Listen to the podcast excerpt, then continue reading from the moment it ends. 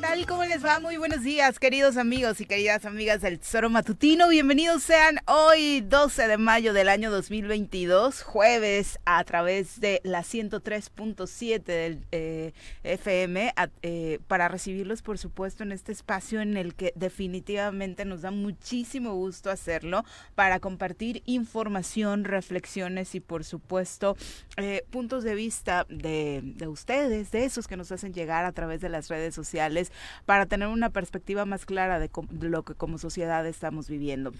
Muchísimas gracias también a quienes se conectan a través de internet, en Facebook, en YouTube, en el tesoromatutino.com, en radiodesafío.mx. Ojalá que las siguientes dos horas se queden con nosotros para, por supuesto, eh, disfrutar mucho e iniciar con eh, buen ánimo el día, que eso también tratamos de hacer en este programa a pesar de las vicisitudes que estamos enfrentando. Hablaremos de diferentes temas importantísimos como este que se sigue suscitando en Cuernavaca en torno a particularidades que tienen algunos poblados como Cotepec y el tema de la seguridad a través de su ronda. Ayer se suscitó desafortunadamente una diferencia que terminó en la retención de un elemento de la policía de Cuernavaca por parte de elementos de la ronda de Ocotepec, eh, que a su vez declaran que fueron los elementos policíacos de Cuernavaca quienes eh, iniciaron una agresión contra el jefe de esta ronda, un tema que data de antaño, que siempre ha sido un foco rojo y que desafortunadamente mm, pues no ha logrado generar una dentro de lo que cabe interacción del todo sana entre este poblado que obviamente trabaja de manera independiente por su seguridad, por diferentes razones, por usos y costumbres, porque tampoco es que les haya ido tan bien en su momento, pero hoy de nueva cuenta se pone sobre la mesa esta reflexión de hasta dónde sí, hasta dónde no, después de esto que afortunadamente ayer no terminó en eh, un asunto más grave. Mi querido Pepe, ¿cómo te va? Muy buenos días. Hola, ¿qué tal, Viri? Muy buenos días, buenos días al auditorio, dispuestos y listos para poder iniciar esta transmisión del día jueves. Qué rápido se está yendo mayo. todo el año, ¿no? sí, rapidísimo. No, pero bueno, a, gusto, contento de estar acá. Decía lo de Ocotepec, pues llama la atención, porque justamente es en estas, eh, eh, pues estas relaciones que se tienen entre las autoridades de los pueblos originarios. Ocotepec tiene la particularidad de ser un poblado que se rige por el uso y costumbres, ¿no?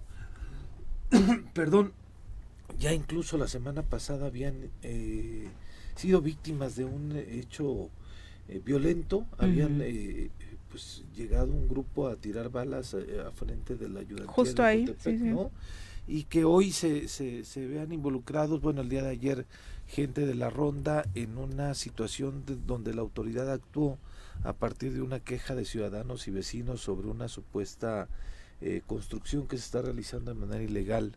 Colocaron los sellos de clausura al ayuntamiento de Cuernavaca y después llegaron con este vehículo de la ronda a querer retirar estos sellos de clausura en una parte que pareciera que ya no es Ocotepec como tal, ¿no? Y es ahí en donde pues este uno de los de los personajes llevaba un arma de estos integrantes de la ronda es cuando los policías municipales deciden pues eh, pues llevarlo consigo, ¿no? Porque no tenía la justificación de tener el arma y es en donde se arma todo ya eh, el, escenario que tú que tú estás comentando, ¿no? Pero son parte de las situaciones que se han dado. Tenía tiempo que no pasaba algo así en, en, este, en este poblado. Ha habido, desafortunadamente ha habido temas de abuso también por parte de la propia ronda, bueno, abusos sexuales. Eh, temas, la verdad, muy, muy graves, porque precisamente esta línea delgada en la delimitación de lo permitido y lo no permitido dentro de las atribuciones de la propia ronda, pues termina en que algunas autoridades, cuando les porque sabemos que es algo que también se va rotando, pues no todas las personas están capacitadas para eso. Y curioso, ¿no? Porque el presidente municipal recién platicó con ellos, ¿no? Tuvieron esta reunión derivado de este hecho violento en donde ya alguien llegó a detonar eh, un arma ahí afuera de las instalaciones y directamente hacia las instalaciones resultó herida alguna persona. El presidente municipal José Luis Oriosti tuvo una reunión con ellos recién, entonces pareciera que las cosas iban tranquilas, pero de pronto, pues por alguna situación se puede prender se puede prender el cerro, decían este eh, mis amigos de, de Zaca, ¿no? Pero este de Zacatepec, pero eh, o sea, por alguna situación puede derivar en un hecho de violencia que podríamos estar lamentando el día de hoy. Sin duda, hay, que prestar atención, por supuesto, y ojalá eh, el Ayuntamiento de Cuernavaca pueda llevarlo de la mejor forma. Vamos a saludar a quien hoy nos acompaña en comentarios.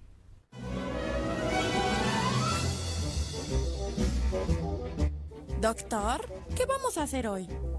Lo mismo que hacemos todos los días. Tratar de conquistar al mundo.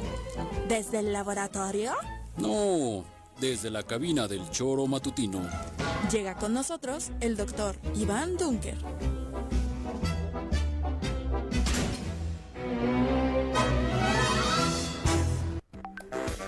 Doctor, ¿cómo te va? Bienvenido, muy buenos días. Hola, muy buenos días, Viri, Pepito del auditorio, un gusto estar aquí con ustedes. Muchas gracias por acompañarnos, doctor. Sin lugar a dudas, eh, respetable, por supuesto, la forma, la autonomía que tienen, eh, que tenemos eh, los ciudadanos en muchos sentidos, estas libertades que por supuesto nunca deben ser trastocadas, esta cultura añeja de ciertos poblados, precisamente para salvaguardar su patrimonio, que en muchos sentidos los usos y costumbres son para esos, pero hay temas que ya hoy no son vigentes, ¿no? Sí, yo creo que la problemática es que estas muchas veces son respuestas frente a la descomposición social, frente a la falta de acción de las autoridades no formalmente instaladas y pues muchas veces entendemos que los poblados pues toman las cosas por por así bajo sus atribuciones ¿no? y los usos y costumbres y, y, creo que, que, bueno en muchas ocasiones esa es la única forma que se tiene de poder resolver ¿no? las problemáticas sin embargo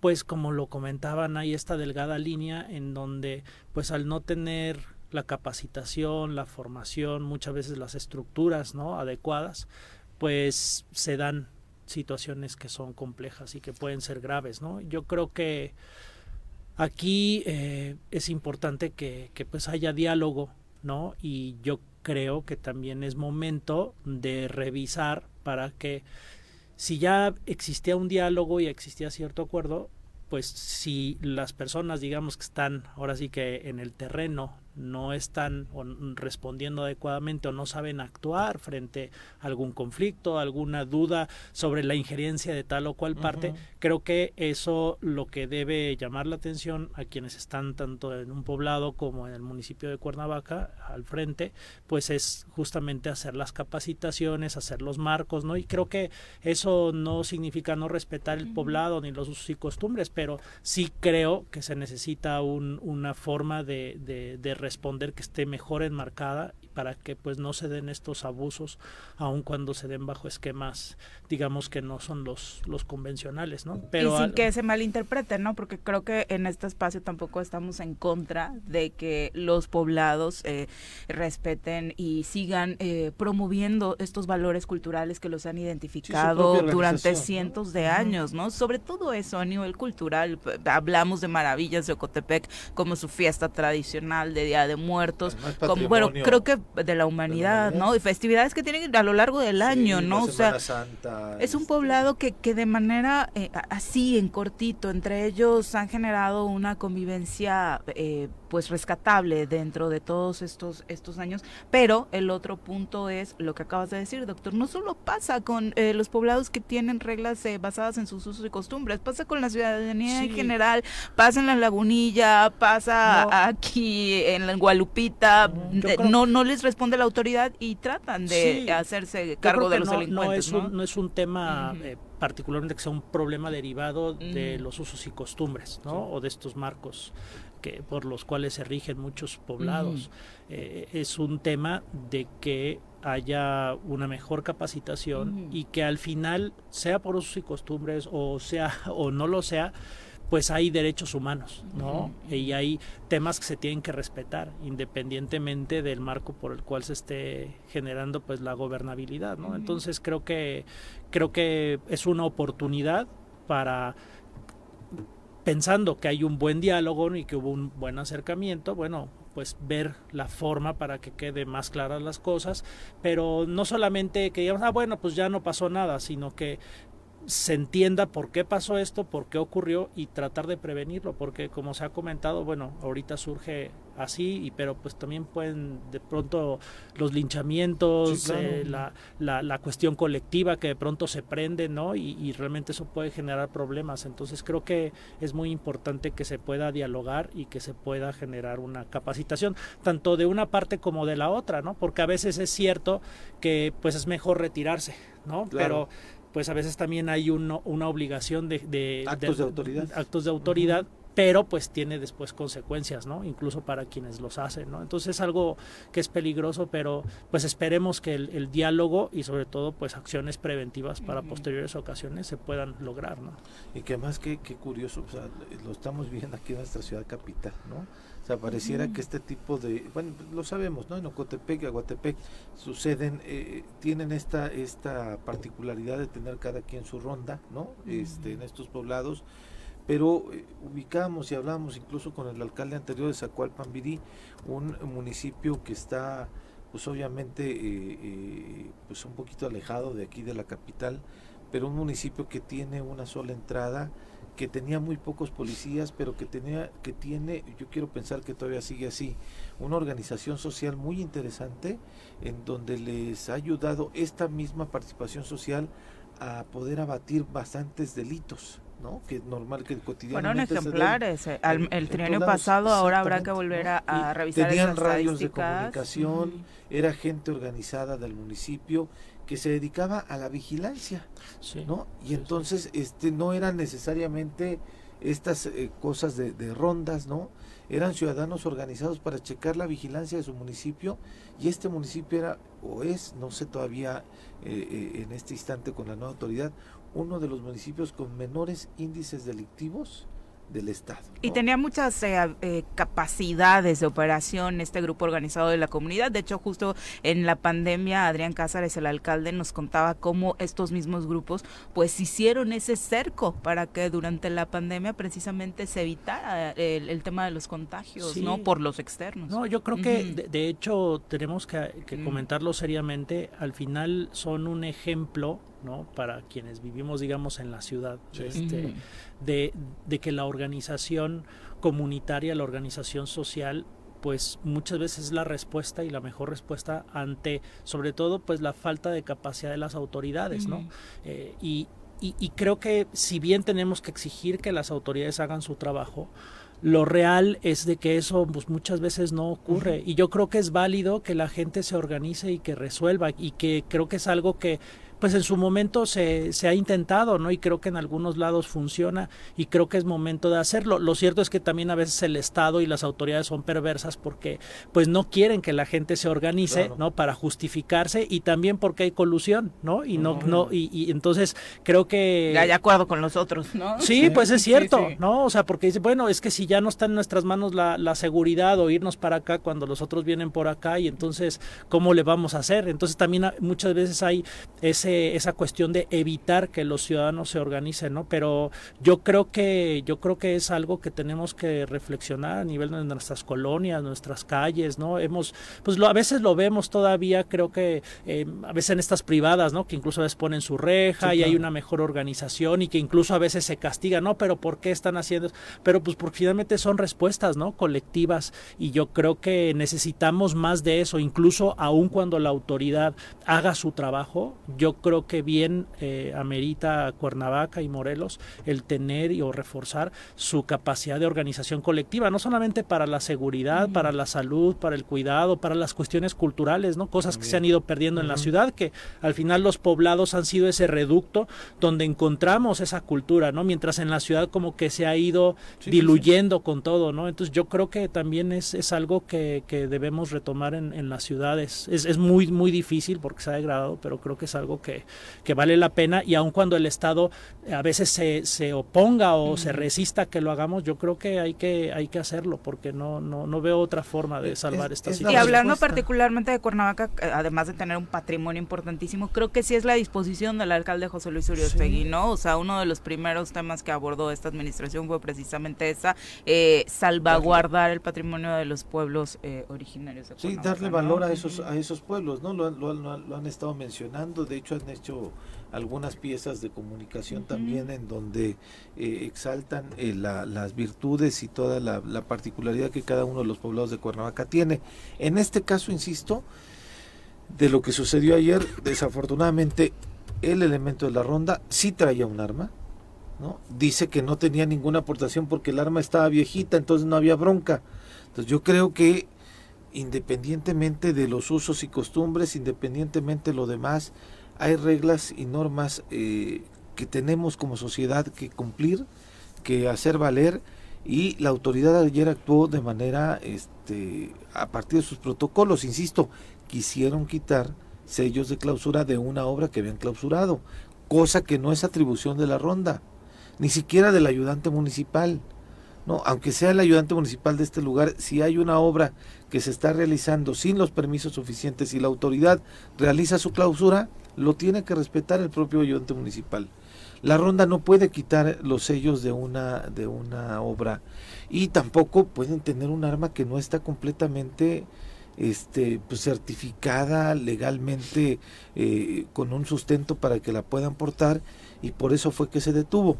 Eh, se cerraron en algún momento la vía de comunicación, esta que conocemos que va a desde luego, retuvieron un policía como para poder hacer el intercambio, ¿no?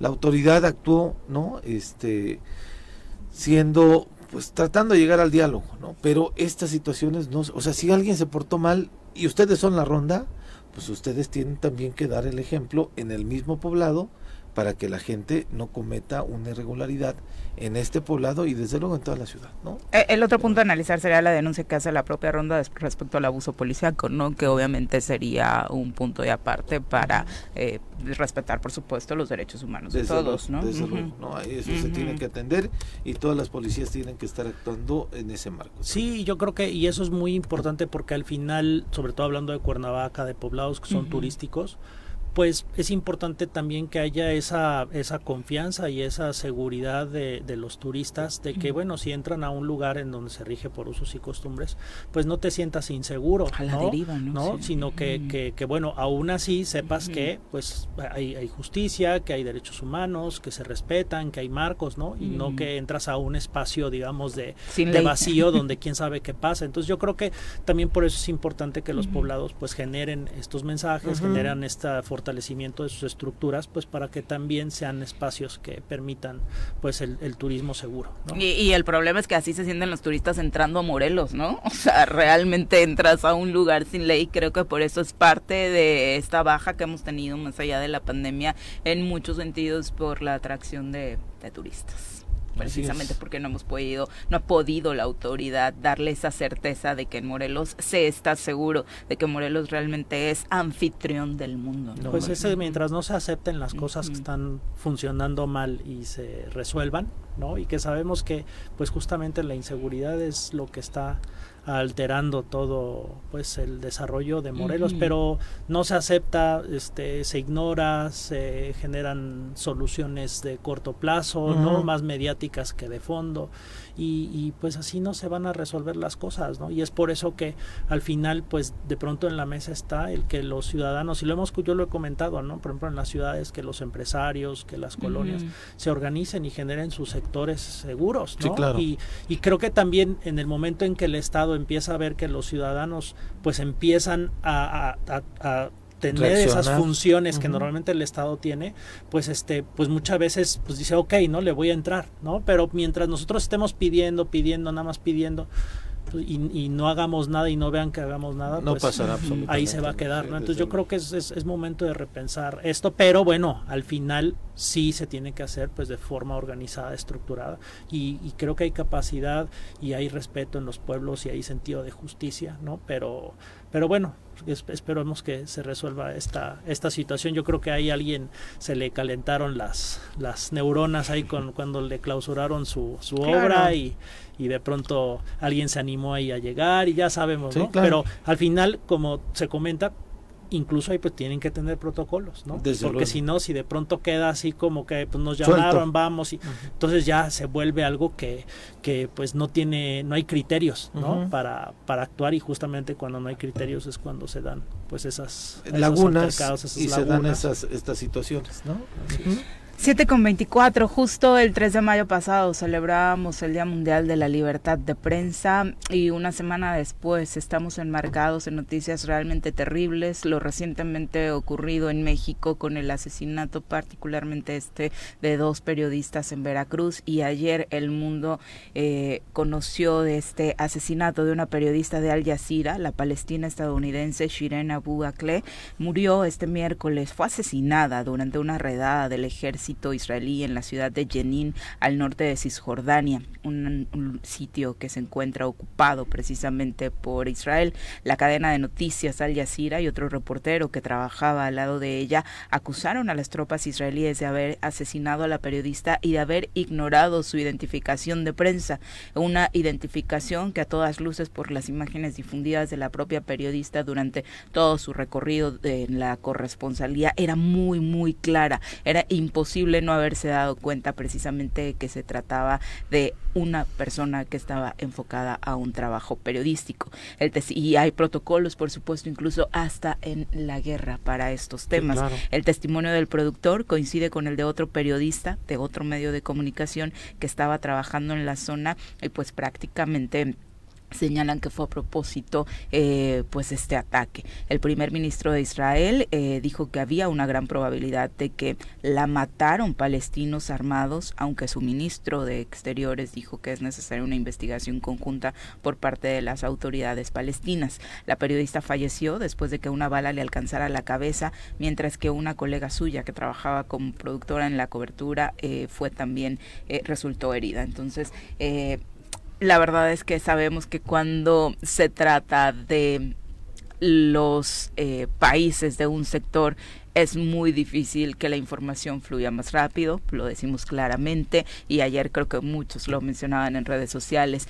si el ataque, si el asesinato lo hubiera realizado la milicia rusa, hoy todos estaríamos con banderas en nuestros perfiles de redes sociales buscando justicia, diciendo que Rusia es lo peor que le pudo haber pasado al mundo, diciendo que prácticamente Vladimir Putin puede morir. Eh, estamos, por supuesto, dentro de un lenguaje lleno de odio desde este lado del mundo contra ciertos países, ¿no? Como que los tenemos ya estigmatizados. Y no se trata de defender a nadie, simple y sencillamente que es muy claro tras esto que acaba de ocurrir ayer con el asesinato de la periodista palestina, que no se mide con la misma vara y según narran sus propios colegas, pues ha sido muy claro que fue el ejército israelí, a pesar de que hoy intenten enviar otras versiones, ¿no? Sí, pues es, es, es lamentable que al final eh, es, es, una situación de riesgo, ¿no? Por supuesto para los periodistas pero como pues se ha comentado al final, pues hay reglas, ¿no? Y hay cosas que se deben cuidar, pero bueno, por otra parte, pues es una guerra, ¿no? Y, y hay ese, ese riesgo de que no se respeten, aun cuando pues estaba muy claramente ya identificada, ¿no? Eh, creo que pues en estas circunstancias y más en el conflicto palestino-israelí, pues histórico, ¿no? Y lamentable que, que pues no, no se resuelva, es una cosa que está ahí estancada, crónica, que ha lastimado pues tanto al pueblo israelí como a los palestinos, sí, ¿no? Sobre terrible. todo. No, pareciera que llevamos toda la vida con Sí, sí, Bueno, sí, y sí, llevamos sí, toda la vida los- con Nuestros ese hijos van a continuar Sí, sí. con eso. Sí, pues al final es un conflicto muy enraizado y que, que no se ha podido resolver y pues creo que amerita este tipo de circunstancias que haya una investigación antes de hacer pronunciamientos. Creo que sería fácil eh, el poder identificar de dónde provino no la Mm. bala que quitó la vida a esta ¿Y el periodista por eh, eh, el por qué. Entonces esperemos, a fin- al final frente a estas cuestiones, antes de salir y decir, no, es que fueron los otros, estos, creo que lo que hay que hacer es hacer una investigación neutral, a veces incluso invitar no terceras partes para que lo hagan y, y bueno, que se haga la justicia para quien haya cometido ese, ese error, ¿no? Tanto para esa periodista como para que no se repita, ¿no? Que eso es algo, algo importante y que pues al menos no se eh, genere como un desencadenante de más violencia, ¿no? Que sabemos que pues muchas veces lo lamentable ya frente a la pérdida de una vida, el mal manejo, la injusticia, la revictimización que se puede de pronto hacer, pues genera más violencia y sabemos que después también puede generar más muertes, ¿no? Hemos visto protestas en esas regiones que, que acaban también con muertes, entonces esperemos que no que no vaya así, que pues se haga un manejo adecuado de esta situación. Y la reflexión eh, que, que trataba de hacer también era en el sentido del manejo manejo de la información y sí muy apegado a los medios de comunicación, porque si bien es cierto que todos nos conmovemos de este lado del mundo y ponemos banderitas de ciertos países cuando pasa una tragedia y no ponemos banderitas cuando pasan tragedias en otros países, es mucho por el tipo de información que recibimos exactamente pues y por esta empatía que sentimos por quienes consideramos los buenos y la no empatía por quienes consideramos entre comillas los malos, porque así no los han vendido, ¿no? Es que creo que eh, ya desde hace muchos años y lo creo que lo vemos, o al menos yo lo he visto de forma ya más aguda. Eh, nos informamos ya no para buscar justicia o para sentir empatía o, para conocer más de lo que está pasando para ver cómo ayudamos, sino que lo que buscamos es dónde está la polarización y, buscamos ese espacio de, qué lado ponernos para entonces ahí atacar, ¿no? Y eso se está generando tan, tan de forma profunda, digo, desde nuestro país, ¿no? Y las redes sociales se han convertido no en un lugar de razonar la situación, porque a veces puede ser que una parte ya tiene la razón, otra nos, ya no son espacios tanto de diálogo, sino son espacios en donde hay que enfrentarse y en donde al entrar te tienes que ubicar de qué bando estás y empezar a, tirar, ¿no? Blanco sin pensar, o sea, nada más caer. Y, y, eso lo estamos viendo que se, que se permea, digo, en redes sociales, en política. Y lo lamentable de eso, que aun cuando uno se pueda sentir del lado correcto, ¿no? Y que estás enfrentando a los malos, el tema es que esos malos, pues son tus conciudadanos, son tus vecinos, son gente que forma parte de tu país, ¿no? Y, no los vamos a desaparecer, no los vamos a matar, no los, o sea, hay que construir con la gente y es ahí en donde eh, no estamos viendo esos puentes de diálogo y de construcción, sino de los malos y los buenos, que es por supuesto una táctica muy fácil, ¿no? Para posicionarse políticamente y, y, porque pues la realidad no es de blanco y negro, sino son realidades complejas que necesitan ciudadanos críticos, ¿no? Que eso es lo que no formamos, sino ahora pues nada más son este guerrilleros de un lado, criticones, ¿no? Que hablamos de un lado y del otro y y eso es muy muy desastroso. Y esa reflexión nos va a ayudar a, dejar de en esta polarización de dejar de estigmatizar a los buenos y los malos y decir que en los conflictos bélicos eh, que, que, es el extremo sí hay quien merece la muerte. Y por qué si condolerte por niños ucranianos y por qué no condolerte por niños palestinos que no llevan un año, que no llevan meses, que llevan siglos padeciendo por supuesto una guerra, pero la verdad es que no hay la misma empatía particularmente en estos dos casos de los que estamos hablando. Sí, y, este medio de manera particular, que es un, eh, pues, el medio de comunicación que está en este lugar, en esta zona del mundo, que pues la, la, su relatoría de todos los días desafortunadamente son conflictos. ¿no? Es la guerra en Irán, en este Palestina, con Israel, ahora en Ucrania, bla, bla, bla. Pero eh, es, es un medio de comunicación que ha estado en el conflicto eh, eh, de guerra constantemente y en donde sus reporteros y reporteras están en esa eh, pues conviviendo con de manera cotidiana con este tipo de hechos violentos. Es su realidad. Sí. es una realidad. Y que de pronto hasta eran estigmatizados, Viri, porque de pronto daban a conocer los mensajes de Bin Laden y los mensajes de alguien más, y en lugar de tomarlo como un medio de comunicación que informaba, desde el estigma también a este medio en específico, Al Jazeera, de pronto algunos decían, es que es el medio de comunicación de los terroristas, ¿no? Entonces, este, esa, esas visiones que tomamos de pronto son terribles y hoy estamos lamentando este hecho de una de una persona que fue asesinada por el ejército israelí que es el es los israelitas son un pueblo eh, aliado de los Estados Unidos, ¿no? Y, y, pues la retórica que tenemos, como bien lo dices, es pues alineada a esta parte occidental de los Estados Unidos, en donde creemos que Israel es el bueno de la película en este conflicto en contra de Palestina, que es un tema completamente añejo. Cuando nada más hay que revisar el mapa y, el territorio palestino, vean cómo se ha ido reduciendo precisamente sí, por esa intervención que se ha tenido ahí, ¿no? Entonces sí, sí es, desde luego es terrible la noticia y nos, nos debe ayudar a reflexionar sobre lo que está ocurriendo en el mundo, que hay conflictos bélicos en otros lados, ahorita tenemos la atención con relación a Rusia y Ucrania, pero hay conflictos bélicos de manera constante a partir de intereses políticos, económicos, y se deriva, vaya, en que un comunicador, una comunicadora perdiera la vida a partir de, de, esta, de estas acciones. Sí, aunque no podemos ir a parar la guerra, desafortunadamente, ni como seres eh, individuales, vamos a lograr algo más allá. Creo que lo que nos toca, nuestro granito de arena, podría ser eso, no, no aumentar más la, la polarización, al menos en redes sociales, y, y sí buscar que tengan dignidad todas las vidas. Y yo creo que pues siempre analizar los problemas de fondo, ¿no? Y no ser tan rápidos en el primer mensaje que leemos, el agarrarnos de ahí o no y, y sin analizar, ¿no? Y lo mismo creo que, digo, dos cosas, ¿no? Uno, creo que también el ver que no solamente es un periodista que muere, es por supuesto un ser humano, no sé si era mamá, hija, ¿no? Eh, pero además que, que los periodistas son personas que nos permiten a los ciudadanos ejercer nuestro derecho a la información. ¿no? Entonces al final son una, una, una extensión ellos de nosotros mismos y al final una agresión a un periodista que lo que nos brinda es ese derecho a la información es una agresión contra todos nosotros. O sea, un periodista en México que mueren también, que deben de dejar de morir por este tipo de situaciones también violentas, ¿no? De guerras, digamos, informales. Nuestra propia guerra.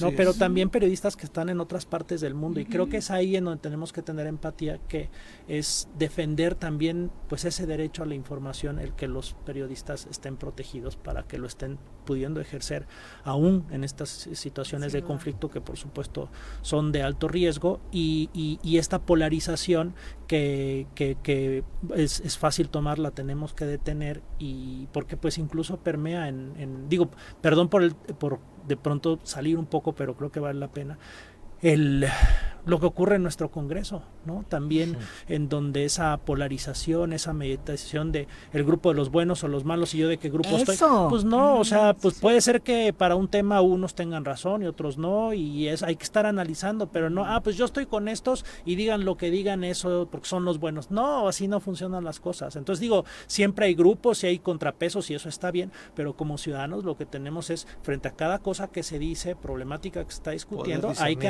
analizarla, ¿no? no confiar nada más en lo que dijeron o porque yo tengo esta camiseta. Ni caer o como, en fanatismos, ¿no? Como a veces hacemos en el no voy a ofender a mi diputado como defiendo mi equipo, por Dios. Son bien malos, son bien malos y nunca meten un gol, pero pues yo soy de ese...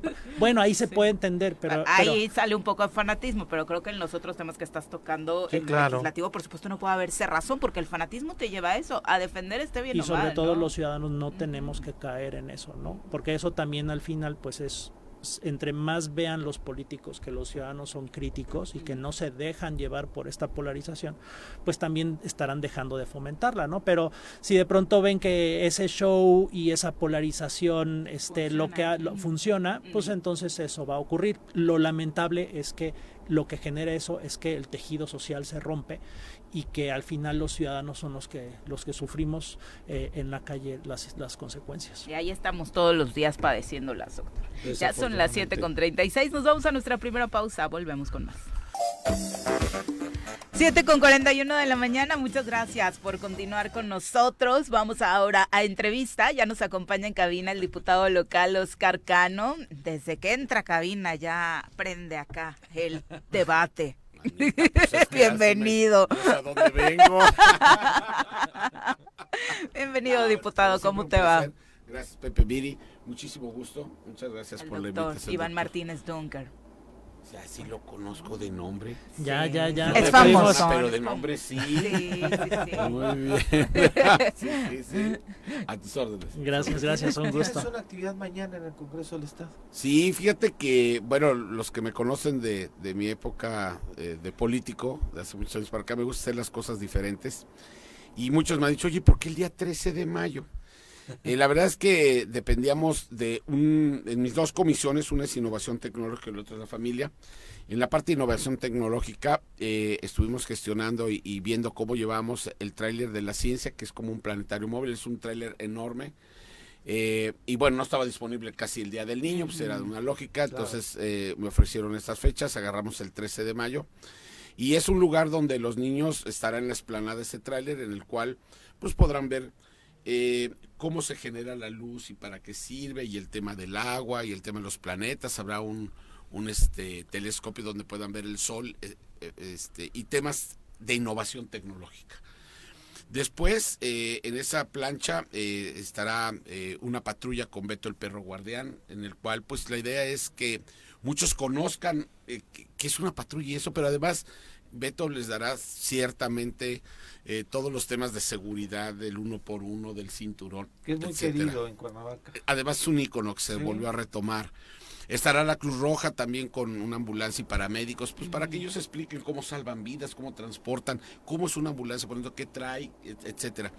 Esa parte de contención, Viri, me servirá para armar grupos de niños que van a pasar a más de 15 o 17 talleres que hay eh, en la parte de, digamos, de la explanada, pero del- de, de donde está techado, ¿sí? En el cual son eh, empresarios de Morelos, de Cuernavaca o instituciones que la idea es que en el tema de la familia se lleven los niños eh, eh, temas como por qué tengo derecho a la educación, a la salud, a la alimentación, etcétera. Es un eh, Ciudad de los Niños en pequeño, morelense, un Kitsania, en el cual los niños van a ser la parte de la actividad, no los papás, no se les regala nada. Tenemos más de 3.000 cosas por hacer con todos estos talleristas. Estarán, por ejemplo, un mosaicos venecianos, que es un ícono de Cuernavaca de don Manuel Perdomo, en el cual armarán los niños un Spider-Man y las niñas una flor en mosaico bizantino. Es como un rompecabezas, pero lo pegarán y les servirá de cuadro en su casa, pero ellos lo tendrán que ejecutar. Estará Jardines de México explicando lo de los huertos familiares, cómo se procesa el tema de las plantas y todo, la importancia del huerto familiar y se llevarán su plantita para trasplantarla en su casa y tener, pues a lo mejor un jitomate. Decirle, mamá, ya no me vas a mandar por el epazote porque ya te lo traje del Congreso. Eh. Por, por cilantro y el perejil ya no me voy a equivocar. Eso ya no, eso tenemos gratuito ahí sembrado. Sí, claro. Y bueno, así como eso habrá, por ejemplo, la Fontana Pizza, ellos generarán su pizza, la harán, se la podrán degustar, harán su algodón de azúcar, este, está el jardín etnobotánico y entonces harán eh, unas pomadas medicinales y unos repelentes. De herbolaria y toda la Este, cosa. Sí, este, tenemos eh, cómo se genera la miel, un apiario, obviamente sin las abejas, pero se vestirán los niños con estos trajes y cómo es el proceso desde la abejita con la flor, y etcétera. Qué bueno que no van las abejas porque así como se No. llevan, capaz que uno de tus compañeros la soltaba Me adentro. quieres meter en ese rollo y hoy vengo en Ya, estamos de paz, paz, paz, paz. paz, paz, paz. Acuérdate. Por eso no hay abejas. y se llevarán su panalito, etcétera. Hay muchas actividades. Coca-Cola estará dando ahí un mensaje del cuidado del agua, etcétera. Es decir, son eh, muchos eh, eh, empresas Ramón Tres Palacios con La panera de decoración- Sí, y Temisco. decoración de donas y cupcakes. ¿no? Para que los niños lo hagan. Eh, dulces tradicionales de Ocotepec, estos este, cristalizados en el cual decorarán bombones y obleas, ¿no? Entonces, pero todo será eh, un tema de, de ellos. Tendremos ahí a una persona, eh, se lo conocen Ray Cárdenas, que le gusta ser muy dicharachero y creativo, y entonces hará, pues los hará conductores a los niños. A lo mejor alguien quiere. Vinieron las niñas legisladoras y claro que me dio miedo. Dije, ya Oye, mañana me quitan la nosotros, ya Sí, hablando claro, de eso. Yo me claro. asusté. Los 36 sin, sin leer. ma- No, no, no, una cosa impresionante. Pero bueno, eh, la idea es que sea alguien que entreviste o que quiera eh, ver Claro, claro. que se siente esto que ustedes hacen a diario. Entonces es una gama de actividades. De ahí estarán un tiempo. Estamos eh, viendo que sea una hora, que hagan a lo mejor cuatro o cinco talleres, no les dará tiempo de hacer todos. Y después de ahí, eh, subirlos al pleno, que conozcan ese grupo y saldrán en donde habrá unos brincolines y una cancha de fútbol que me pondrá el ayuntamiento de Cuernavaca, en donde está el asta bandera, los que se quieran quedar a disfrutar un rato más. Entonces es un eh, tema en el cual involucro mis dos comisiones, pero también que sea el, el centro de la actividad de los niños, que se lleven un mensaje, que se lleven a aprender a hacer algo, disfrutarlo, por supuesto, pero que ellos lo generen. Que y no también conocer lo que se hace en tu lugar, ¿no? Así o sea, es. de verdad que no hay mayor orgullo que saber de, ay, mira estos mosaicos tan bonitos se Así hacen es. acá. Ay, mira este panadero tan no bueno. sí, ¿no? de verdad, es, o sea, de pronto no enaltecemos lo que se produce en nuestra localidad. La pregunta es, ¿está abierto para todos los niños Todos y los niñas? niños. ¿Cómo hacer para llegar? Solo ese- llegan ahí al Congreso, será de 11 a Ujú. 4 de la tarde. Eh, la primera parte se nos ocurrió todo esto del trailer, lo que te comento, para que sea un lugar de contención y armar los grupos, organizar, para que pasen mientras estén disfrutando de algo. Claro. También habrá un payaso y eso para, pues para que no se aburran mientras a lo mejor hacemos el grupo y pasa. eh, se Ya no voy a hace hacer broma del payaso porque te vas a enojar. Otro, otro. Hay varios también ahí, pero yo no me voy a disfrazar mañana. yo no puedo disfrazarme. Es serio esto, Viri. Este, pero lo que sí es cierto es que eh, queremos hacerlo lo más organizado. Sabemos que, pues también, este, eh, espero que sean muchísimos niños y que lo disfruten.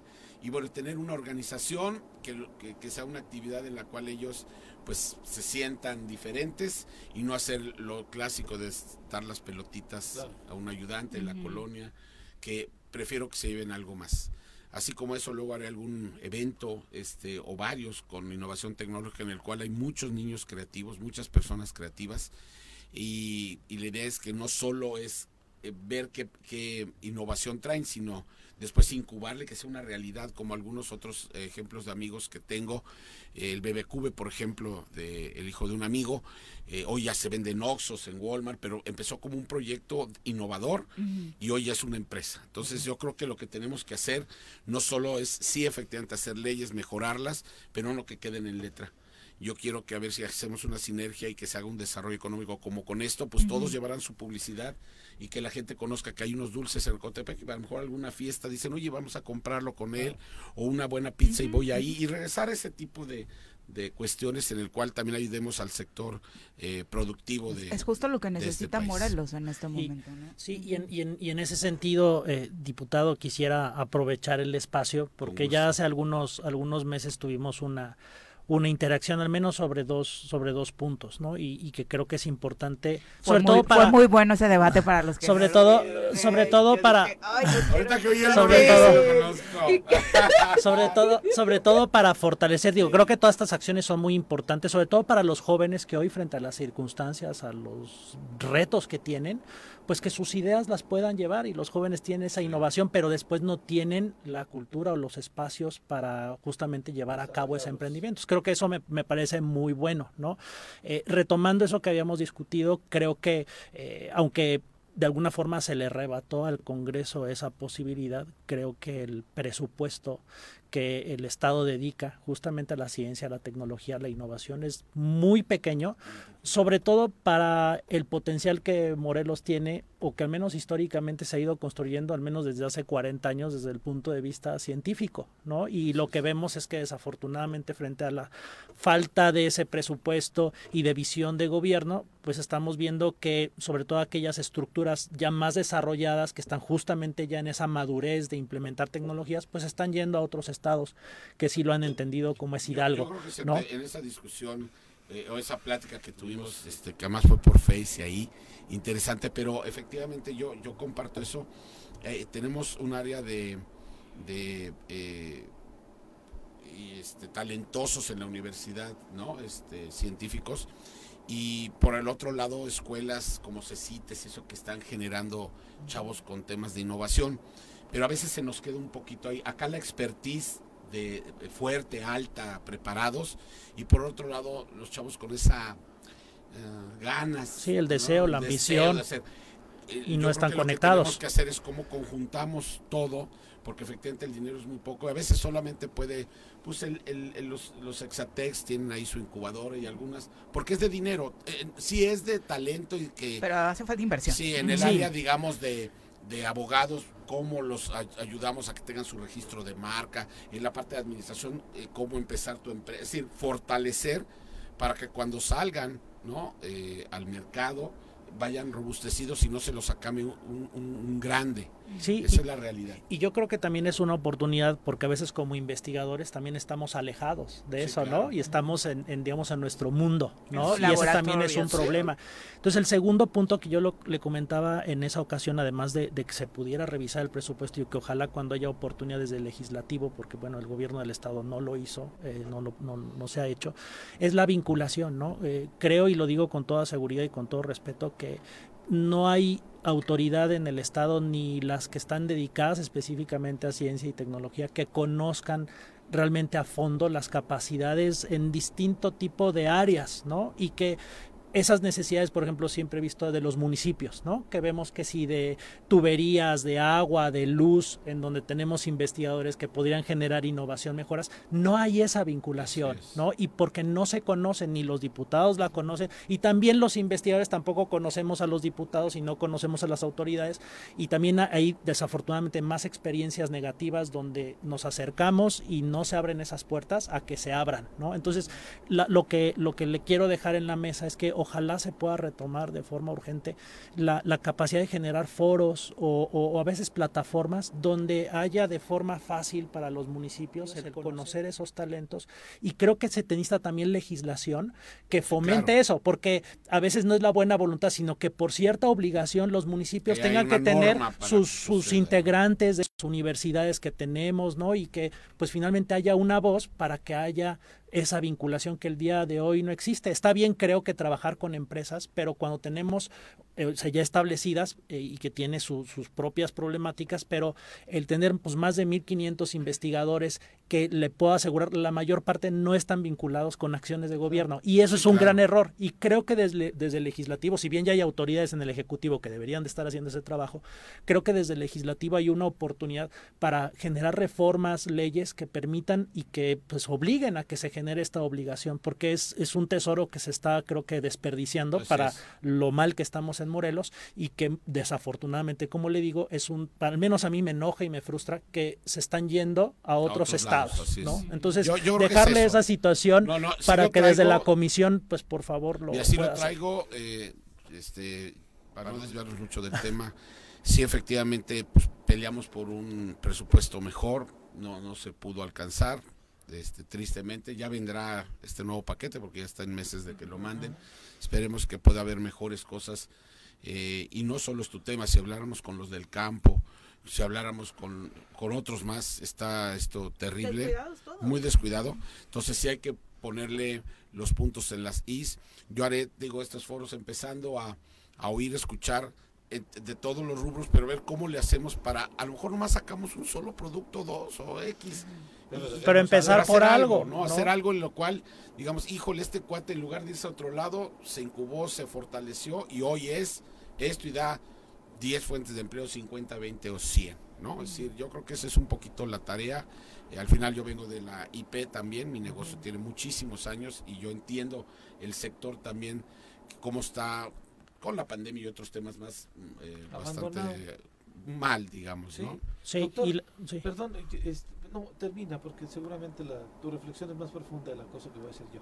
Bueno, no, y, y creo que, o sea, no, no lo quiero decir desde una posición no, digamos, horizontal, ¿no? Ni, po- ni poniendo los investigadores por arriba de los demás, sino muy por el contrario, creo que a los investigadores, a los científicos también nos, nos necesitamos aprender mucho de la realidad. Muchas veces las empresas no se acercan a las universidades no porque no quieran, sino porque a veces las universidades no tienen ni sabes cómo comunicarte y la respuesta que el empresario necesita mañana, las universidades este, se tardan seis meses Sí, o un año en contestarte, ya, ¿no? claro. Entonces, pero al final lo interesante de eso es de que muchas veces no es problema del investigador, son estructuras también a veces dentro de las universidades que no funcionan y que no permiten a ese empresario el día de mañana estar reunido con los expertos y está resolviendo algo, ¿no? Y por eso muchas veces los empresarios pues mejor contratan o van a una empresa que sí Claro, tiene esa dinámica. Entonces, supuesto. creo que ahí hay un aprendizaje, pero si no nos sentamos, platicamos y tal vez escogemos áreas como por ejemplo el campo, que yo lo hemos comentado, el campo lo estamos perdiendo Sí. en Morelos, ¿no? Y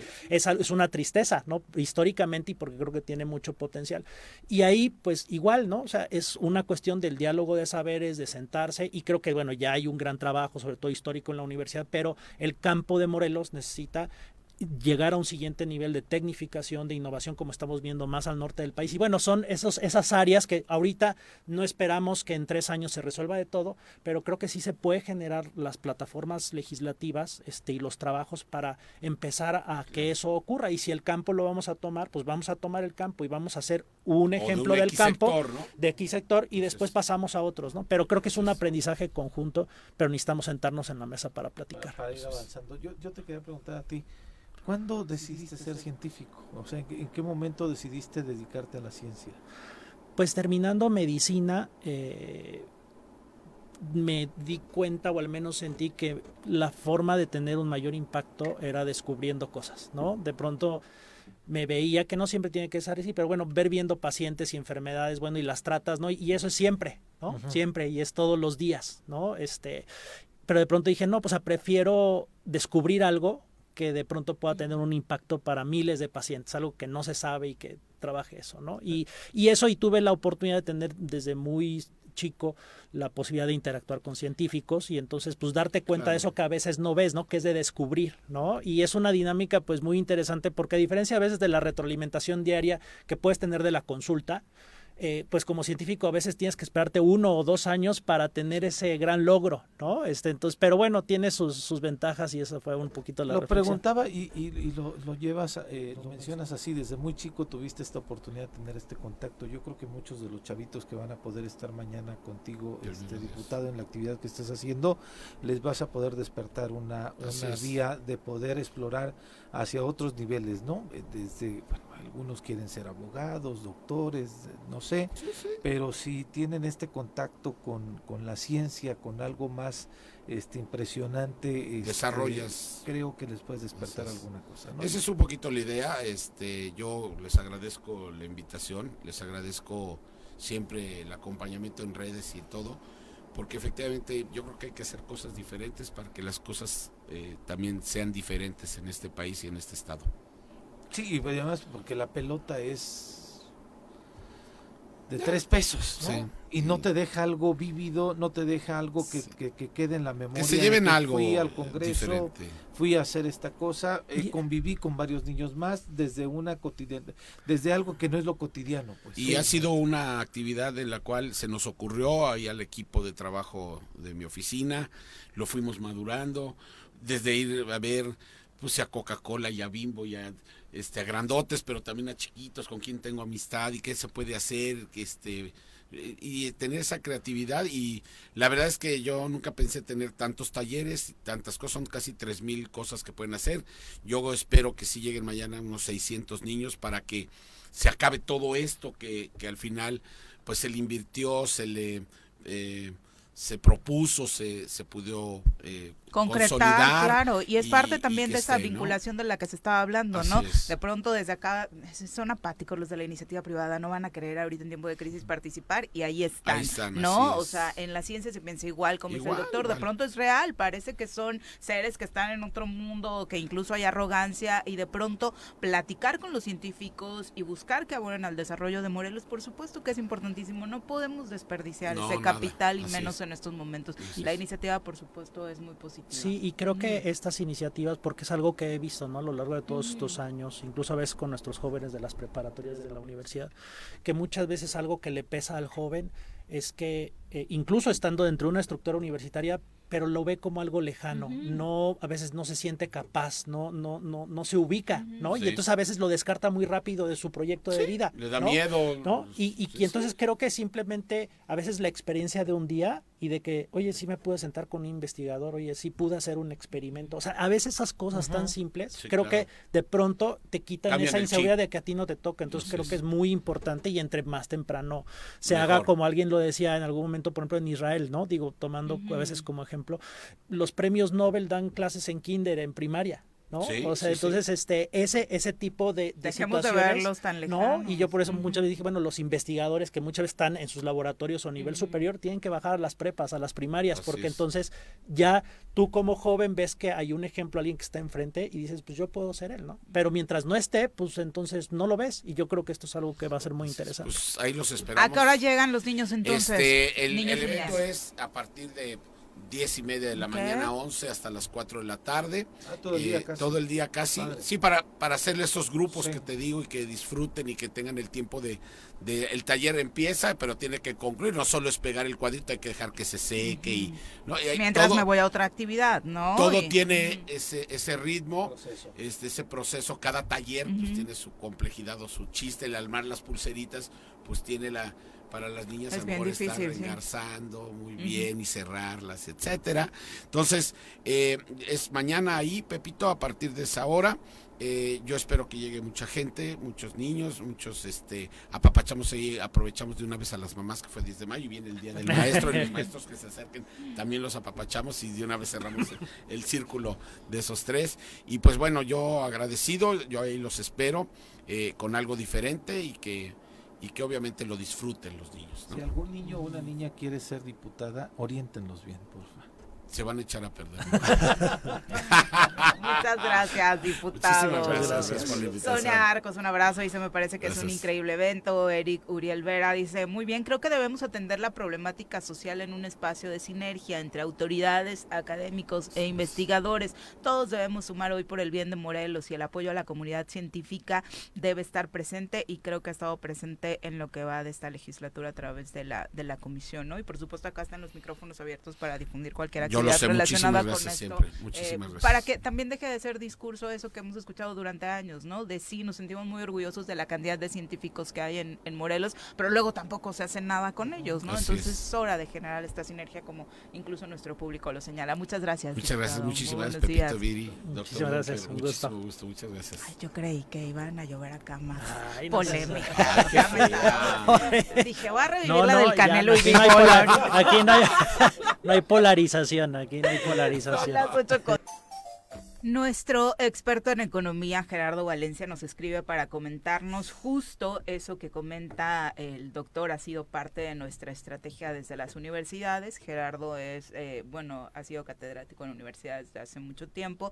Dice, la investigación, la empresa y los gobiernos deben trabajar de la mano. Eh, y si no entienden cómo los políticos, nosotros les decimos cómo, pero que generen, por supuesto, esas sinergias, ¿no? Que es lo importante. Sí, se tienen que hacer y como lo comentamos, se tiene que legislar para que ocurran, porque como como no nos conocemos como como de pronto y con tanto cambio y no hay un no tenemos una cultura social que, que la gente llegue o los nuevos diputados lleguen y conozcan lo que se hace de ciencia, ¿no? Y esa y esa historia de que ya se hizo. Entonces creo que es ahí en donde hay que legislar y ojalá que el diputado Cano y los que están en la Comisión de Ciencia se pongan a trabajar hacer eso. Y ¿no? que sean proyectos a largo plazo y no proyectos de tal diputado o tal diputado No. de tal alcalde, ¿no? O sea, debe existir, por supuesto, un gran proyecto para y que Morelos. creo que además es muy neutro porque no no creo que tengamos ninguna ideología política por muy distinta que sea ahorita que no entienda o que no vaya a promover que todo el talento científico que hay en Morelos pues Vaya eh, una mejora no porque a nosotros nos, yo digo a ver nosotros nos están pagando no y, y, y, y- y estoy haciendo lo que lo que puedo pero por qué no puedo también trabajar con los gobiernos no Claro. mientras los gobiernos están sufriendo entonces todos estamos desconectados y yo creo que necesitan leyes para que eso funcione Sin duda. Vamos a pasar a entrevista. Ya nos acompaña en cabina el ingeniero Florentino Avilés Sánchez. Él es coordinador de seguridad en el trabajo en el Instituto Mexicano del Seguro Social. Bienvenido. ¿Cómo te va? Muy buenos días. Buenos días. Si te acercas días. un poquito al micro, por Sí, favor. claro. Bienvenido. Cuéntanos exactamente tu área, a qué está enfocada dentro del Instituto Mexicano del Seguro Social. Muy bien. Eh, el área de seguridad en el trabajo del Instituto Mexicano del Seguro Social prácticamente viene, está creada para cubrir los artículos del 80 al 83 de la Ley del Seguro Social, donde habla de la promoción, difusión, información, todo al respecto en materia de prevención de accidentes y enfermedades laborales. Eh, en términos muy generales, este, somos un tipo de apoyo, asesoría para las empresas afiliadas al Instituto Mexicano. Buscamos ciertos indicadores como tasas de incidencia y demás características y que sean empresas, desde luego, que tengan pocas posibilidades de contar con servicios preventivos de seguridad en el trabajo. Y como tal es un trabajo preventivo el que ustedes hacen, Es- ¿no? De alguna u otra forma. Es, yo diría que el 95% de las actividades de seguridad en el trabajo es preventivo. 100%. particularmente como ya- han ya estado... decía yo. ¿por qué un ingeniero de IMSS? Dije yo, ¿qué onda? Solo hay ¿Dónde me doctores, ¿no? Ya, ya, ya, ya entendí por qué. Y, y justo después de la pandemia, supongo que este trabajo vino a generar condiciones más altas de exigencia, ¿no? Y por eso se crean figuras como esta que hoy, de la que hoy queremos hablar, que es la de entornos saludables. Mira, Viri, este, fue durante la pandemia que utilizaron los servicios de seguridad en el trabajo para apoyar en la logística de la distribución y control de los insumos tanto de salud este para atender la, lo mismo de la pandemia no Eh, este asimismo se fue creando un- una plataforma en la cual se involucraba protocolos de seguridad sanitaria esto esto precisamente conlleva que las empresas afiliadas eh, cuando surge esto de la pandemia si bien recuerdan pues nada más estaba eh, dirigida a tres sectores, ¿no? La, la construcción, la automotriz, bla, bla, bla. Entonces, cuando vieron que este país se podía parar eh, a nivel nacional, establecieron este esta plataforma en donde se podían ir cubriendo ciertos requisitos del protocolo y seguir siendo productivas, ¿verdad? Con sus porcentajes de, de, de trabajadores este, asistiendo a, a laborar siempre y cuando cumplieran con esos este ese protocolo de seguridad sanitaria. Ponnos un ejemplo, Un ejemplo, em, sin decir el nombre de la empresa, tal vez el ramo, ¿no? ah, ok, Ujú, ok, ujú. ok, entonces, es que es, Creo que esa es la Súper variado, ¿no? Sí. Ajá, porque de pronto enfocamos como estas plataformas difíciles de entender. vamos, y- vamos, a, vamos a ujú. poner aquí tu, tu, tu espacio. Ok. Bueno, aquí una de las características, si, si, este, si esta fuera una empresa que estuvieran afiliados al Instituto Mexicano del. Seguro Social y meterse a la plataforma, pues uno de los requisitos te pedía por las características exactamente checar el, la temperatura, las cuestiones de la higiene de mano, que tuvieras un comité y alguien preparado en, esta, en estas características para ir llevando todo este control. Entonces esto, imagínate lo macro en Ujú. diver- diver- diversas actividades este, en la empresa donde conlleva este, separar este, los Áreas, espacios hasta para alimentos, a la hora de ir a registrar su, su incidencia laboral, en fin, todas estas características que conlleva este, era cubrirlas. Entonces, de una otra manera, lo que se hizo es generar cierto, ay, ¿cómo le llaman ustedes? Un Eh, historial. eh, ciertos requisitos y hacían una autoevaluación. Se preparaba la gente eh, a, través de la plataforma, hacían autoevaluación y una vez que se daban de alta, entonces a nosotros nos aparecía para irlas a visitar y corroborar estas características. Y entonces iba- la información, Ujú. cruzamos la información. Justo lo que iba a preguntar era eso, dan el servicio de manera directa, o sea, físicamente en las empresas. Sí, claro, aunque un dato así rápido sería así. En este estado, a pesar de que es muy pequeño, contamos con 11.000 empresas afiliadas al IMSS, empresas de un trabajador hasta el ejecutivo está como empresa, tiene más de 10.000 trabajadores, entonces sí conlleva ciertas características, por eso hablaba de, de, de ciertas variables, ¿no? Ahí Ujú. como tasas de incidencia, número de trabajadores, este tipo de procesos. Entonces sí era, sí es imposible prácticamente A eh, cubrir sí, todas. cubrir todas, Claro. pero bueno también había esa, esa, esa, esa situación de sinergia, como decía hace rato Viridiana, la sinergia ayuda mucho, porque si tú estás con- convencido de que no pare tu empresa, quieres cubrir con ese protocolo, te inscribes, firmas una carta de adhesión y, y haces todas las características y este y entonces eso conllevaba que era este nos diera posibilidad de visitar varias empresas este en el estado.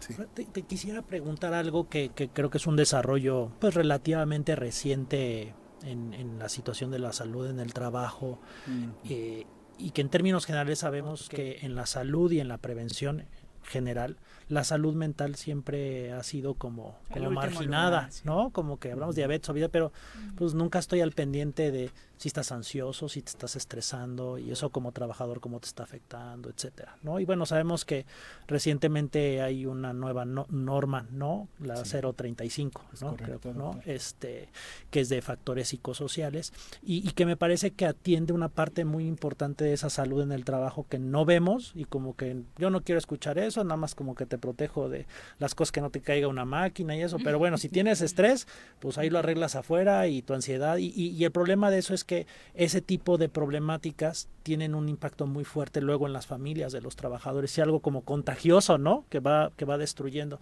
Eh, ¿Cómo, ¿Cómo tienes alguna idea de, cómo se ha ido implementando esto? Sé que iba a haber una implementación gradual, las, las empresas, además culturalmente creo que también para las empresas es, es también una transformación el empezar a, a- a cuidar esta esfera de la salud y el bienestar del trabajador en estos aspectos.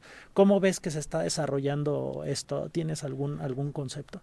Sí, fíjate que, doctor, que el instituto, el Instituto Mexicano del Seguro Social, siempre ha sido como pionero, pionero. Y me refiero porque estas cuestiones de factores y riesgos psicosociales, bueno, es, es- es, este, sobre todo europeos, pero por referir de nuestra, nuestro idioma, España y aquí en América, Colombia, Chile, pues son pioneros. Ellos nos llevan mucha, mucha ventaja.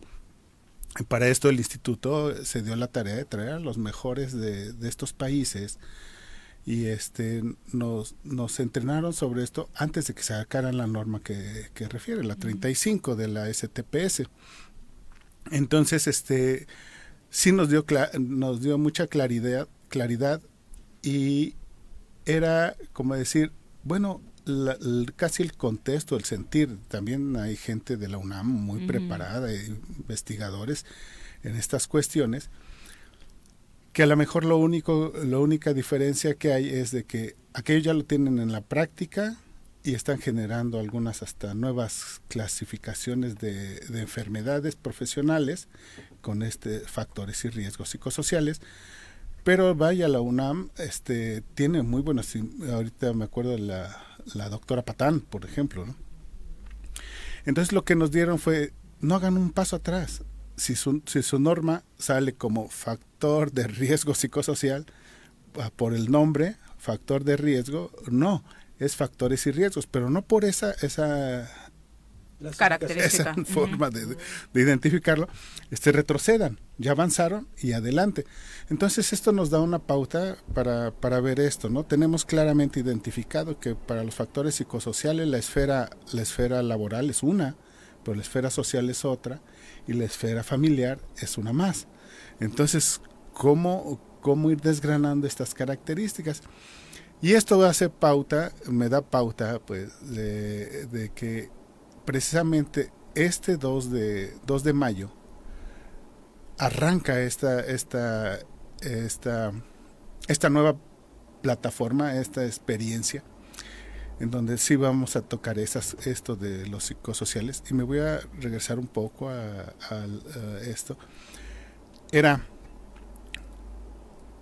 entornos seguros y saludables.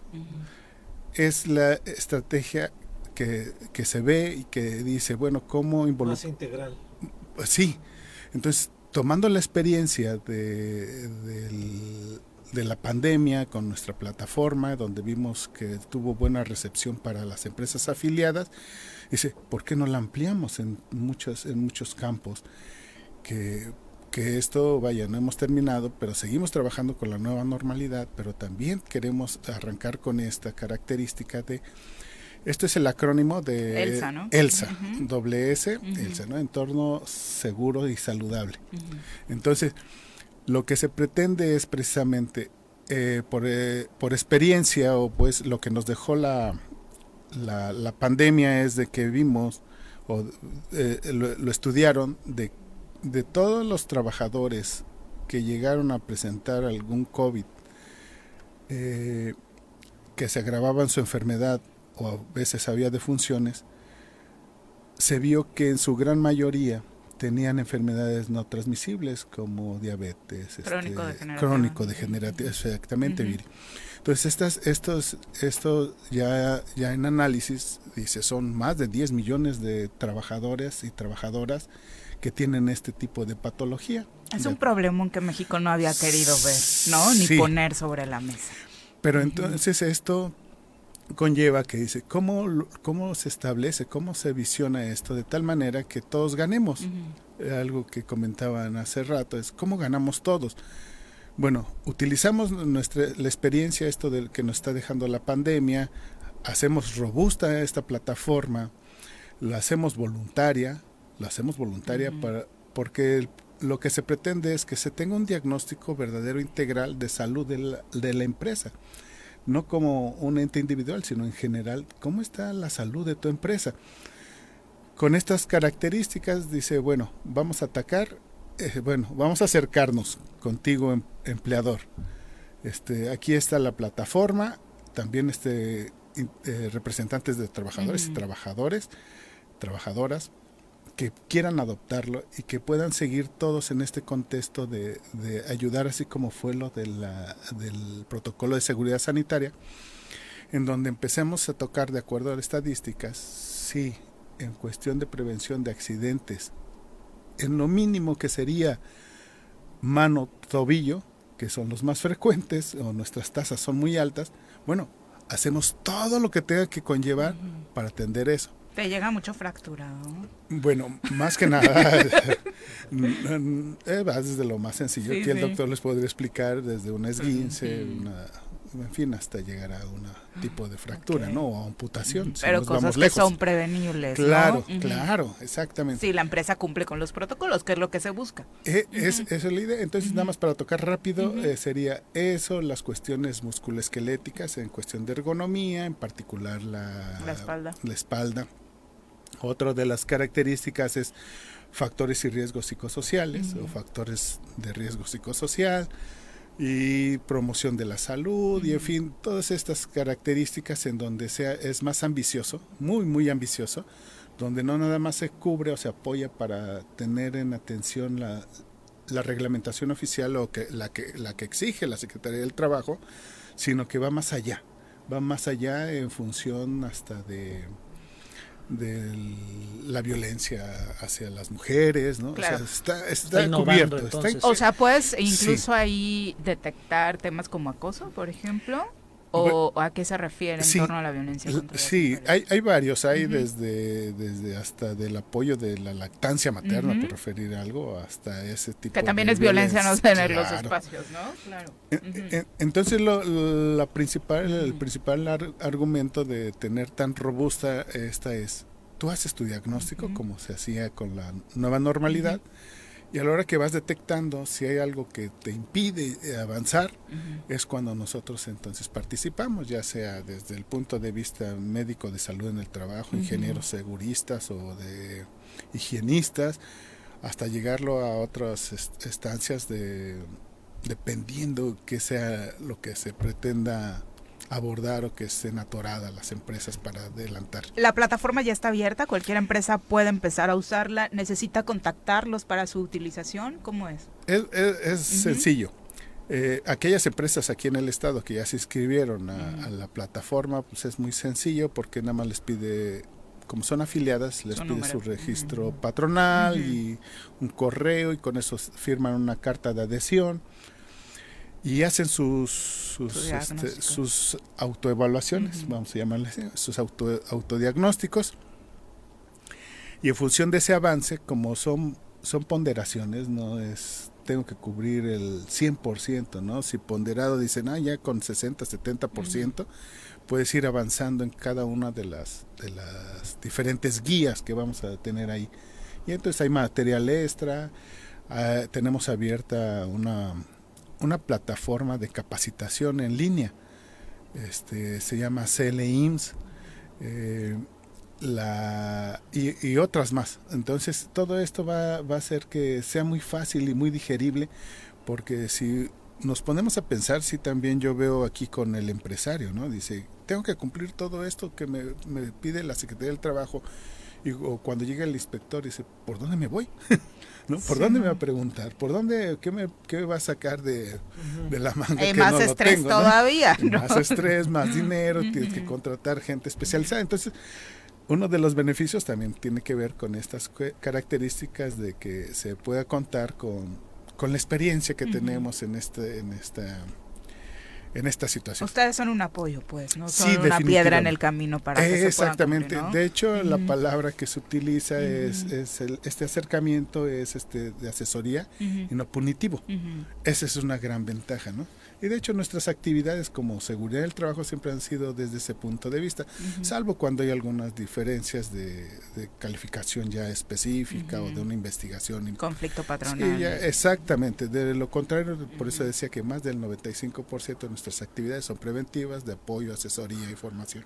Y yo creo que un gran reto que seguramente existe es ese, esa necesidad del cambio de la cultura empresarial, en donde se vea que todo esto que al final apoya la salud integral ¿no? del trabajador, pues es al final, digo, creo que es ético y es lo humano, pero además eh, al final es, es una inversión en la propia empresa. El tener trabajadores saludables, este, pues va a fortalecer la lealtad, va a for- fortalecer la asistencia, el que hagan mejor su trabajo, pero muchas veces este probablemente el primer acercamiento, el primer sentir que muchos empresarios siguen teniendo es como una carga más, ¿no? Y, o sea, no me toca a mí eso y me va a quitar tiempo y Cuando yo sí lo que quiero es el repercuta en la economía de tu empresa, ya sea positivo o ¿no? negativamente. Entonces creo que ¿no? tenemos que también empezar a ver como empresarios que el trabajador no es desechable, ¿no? Ah, pues bueno, se enferma, pues pongo Sí, otro, ¿no? claro, Y que claro. pues son elementos, así como las máquinas que tienes que cuidar, ¿no? Muchísimo, pues a tus trabajadores más, ¿no? Entonces yo creo que, y ojalá que con esta innovación, con estas plataformas,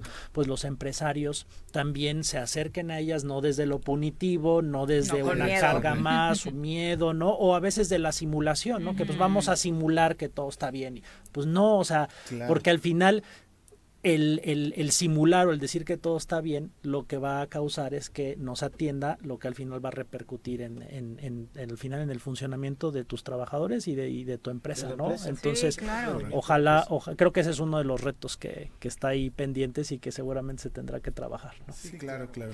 Pues muchas gracias por acompañarnos. Eh, Artemisa Nieto manda saludos, dice saludos al ingeniero Florentino, gran trabajo, compromiso y además un gran especialista. Eh, Yanni Salazar también eh, dice, amigo, tú muy bien. Y eh, preguntan en torno a cuál es la plataforma, cómo eh, buscan información. En la página oficial del instituto está desglosado todo, todo el programa. Sí, de hecho te- se tiene una, una liga importante que se llama elsa con doble s punto in punto gov punto mx. No se vayan a ir a la página de Frozen. No. Perfecto. Pues ahí ahí está toda la información. desde la firma de la carta de adhesión y empiezan a hacer sus guías. Perfecto, y es importantísimo cuidar la salud mental. De verdad, en esta empresa han cambiado mucho las cosas desde que prácticamente todos sus integrantes dijimos, el que nos estresa es Juanjo. Se fue y de verdad, la salud mental de todos, vean sus sonrisas. Es el ¿no? factor, Hasta ya. el doctor, que nada más viene una vez al mes. factor de riesgo, Este, factor de riesgo. Pues precisamente eh, tuve la posibilidad de venir, de venir este, Detectaste esa falla, ¿no? eh, en la empresa. No, al contrario. Estaba- es- esto, bueno, este es su medio, ¿no? Es como si yo los invito a una empresa, nos van a ver diferente la situación, pero me traen aquí con Juanjo. Estuviste todo- más tenso, ¿a poco sí, no? mucho. Sí. Un Sí cambia, sí cambia la cosa acá con Pepe y el doctor, definitivamente. Muchas gracias. Muchas gracias. ustedes muy bonito día. Muy buenos días. Son las 8.30, Olga. 8.31 de la mañana. Saludamos con muchísimo gusto al comandante Eric López para el reporte vial de este jueves, para que usted arranque con toda la información de cómo anda la circulación por Cuernavaca. Comandante, ¿cómo te va? Muy buenos días. Hola, ¿qué tal? Muy buenos días. Tenemos, sí, tenemos algo de afluencia vehicular sobre las avenidas principales. En este momento sobre el Polvorín, entrando de Cuernavaca, de Temisco hacia Cuernavaca, a la altura de Chiquitlán, tenemos ligera carga. Ya está implementado el operativo vial desde las 6.15 de la mañana para darle continuidad a lo que va hacia el centro de la ciudad. Las Palmas lo tenemos con bastante afluencia vehicular, pero, pero eh, circulando. Sobre Boulevard Juárez lo tenemos sin problemas de circulación. Y sobre eh, Avenida Morelos, lo tenemos hasta el momento, de igual manera sin problemas de circulación. En este momento únicamente tenemos retraso, en el Calvario lo tenemos sin problemas de circulación y algo de retraso en Glorieta Tlaltenango, lo que viene bajando de Calzada de los Reyes. Avenida Universidad lo tenemos con ligera carga por lo los Juegos Deportivos que están celebrando ahí en el Centenario, Heroico Colegio Militar y Paloma de la Paz, también con bastante afluencia vehicular, pero sin retraso hasta el momento. Domingo 10, Vicente Guerrero, lo tenemos sin problemas de circulación. Avenida Río Mayo, únicamente que no ligera carga en Glorieta de la Herradura y Calle Norte. Y sobre Avenida ah, Diana, únicamente ligera carga a la altura de entrando del Paso Express hacia Diana. Y Boulevard Tizoc, lo tenemos totalmente fluido. Pemex, de igual manera, fluida la circulación. Calle Central con ligero retraso hasta Guarderías del IMSS y en cuanto a Plan de Ayala, La Luna, Coronel Omar de Juan Dubernas, lo que va hacia el centro de la ciudad, lo tenemos totalmente fluido, aplicado el operativo bien. El mercado Adolfo López Mateos, únicamente ligera carga en el área de carga y descarga. Y en el centro de la ciudad tenemos ligera carga también Avenida Palmira y Lo que va hacia el centro de la ciudad por los cortes de circulación que ya tenemos. Aún están con las obras en, en proceso en Neiva y Las Casas y, y un volteaba solo. Vamos a estar muy pendientes de la circulación en esa zona y bueno, es lo que tenemos hasta el momento en materia de debilidad. ¿Ha mejorado la situación en las inmediaciones del mercado Adolfo López Mateos a raíz de esta estrategia, este llamado de la CEPRAC a que pues, el comercio ambulante se reorganizara? Así es, únicamente en las mañanas, bueno, tenemos ligera carga, por el área de carga y descarga, por los vehículos que van a, descargar pues fruta y todo eso, todos los insumos de ahí del mercado. Pero bueno, en la mañana siempre se aplica el operativo vial para que se retiren lo más pronto posible. en cuanto a la circulación a las inmediaciones del mercado Golfo López Mateos, también ya se reguló bastante el comercio ambulante y ya no están obstruyendo tanto la circulación en esas zonas. Sí, se, ha agilizado la circulación hasta el momento. Oye, y tremendo susto nos llevamos ayer terminando tu, tu, tu comentario, ¿no? Pepe, con lo de la carambola. Sí, eh, digo, no, no te toca directamente a ti, comandante, lo del Paso Express, pero fueron casi 13 vehículos los que colisionaron ahí en, en, en esta vialidad.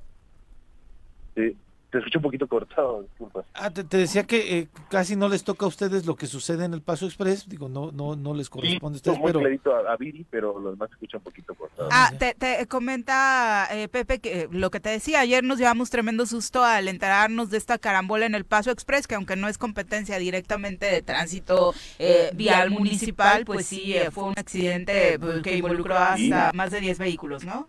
Sí, fueron bastantes vehículos los que se involucraron, exactamente más de 10 y este bueno afortunadamente fueron puros daños materiales pero sí sí se cerró este, durante bastante tiempo ahí la circulación porque bueno nos llevan los seguros y demás se cerró el carril central.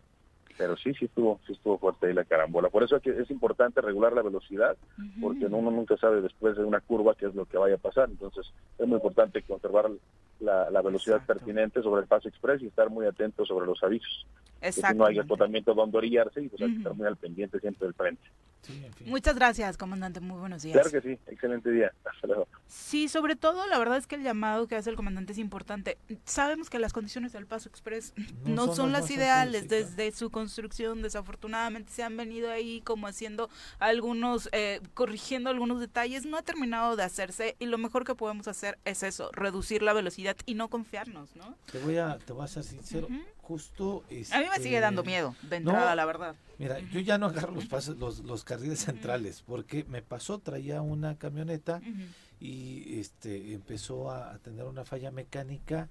Despuésito del Seguro Social Virí, en la primer curvita, este que incluso está un puente de, que pasa la Flores Magón, y ahí valí este gorro con la camioneta en la noche. Mm. Entonces no tenía yo este una lámpara, no, ahí me dio diabetes, todo el rollo. Se iban a, a, chocar vehículos este más de cuatro, mm. de aquí a que llegaba la grúa, o sea, era verdaderamente terrible. o sea, pasé un sustazo, pues, me iban a arrollar, ¿no? Claro. Porque en ese rollo, eh, la única lamparita que tenía era mi celular.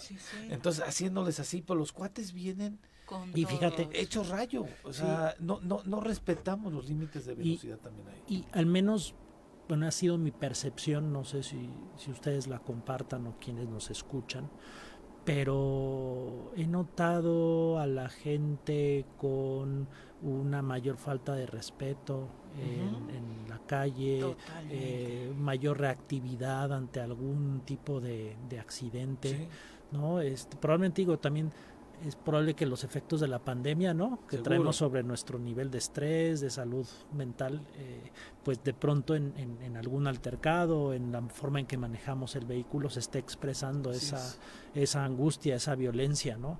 Y, y, me parece que sería muy, muy prudente, algo que ya debería de, de darse y que no se da, es campañas de, de cultura vial eh, pero realmente fuertes, ¿no? Porque a veces como una cosa ligera, un comentario y ya, ¿no? Pero creo que sí se necesita urgentemente algunos mensajes claves en la forma en cómo manejamos, cómo prevenimos accidentes, el pues a veces estar preparados y llevar las herramientas y al menos ciertas cosas que son necesarias en nuestro auto, ¿no?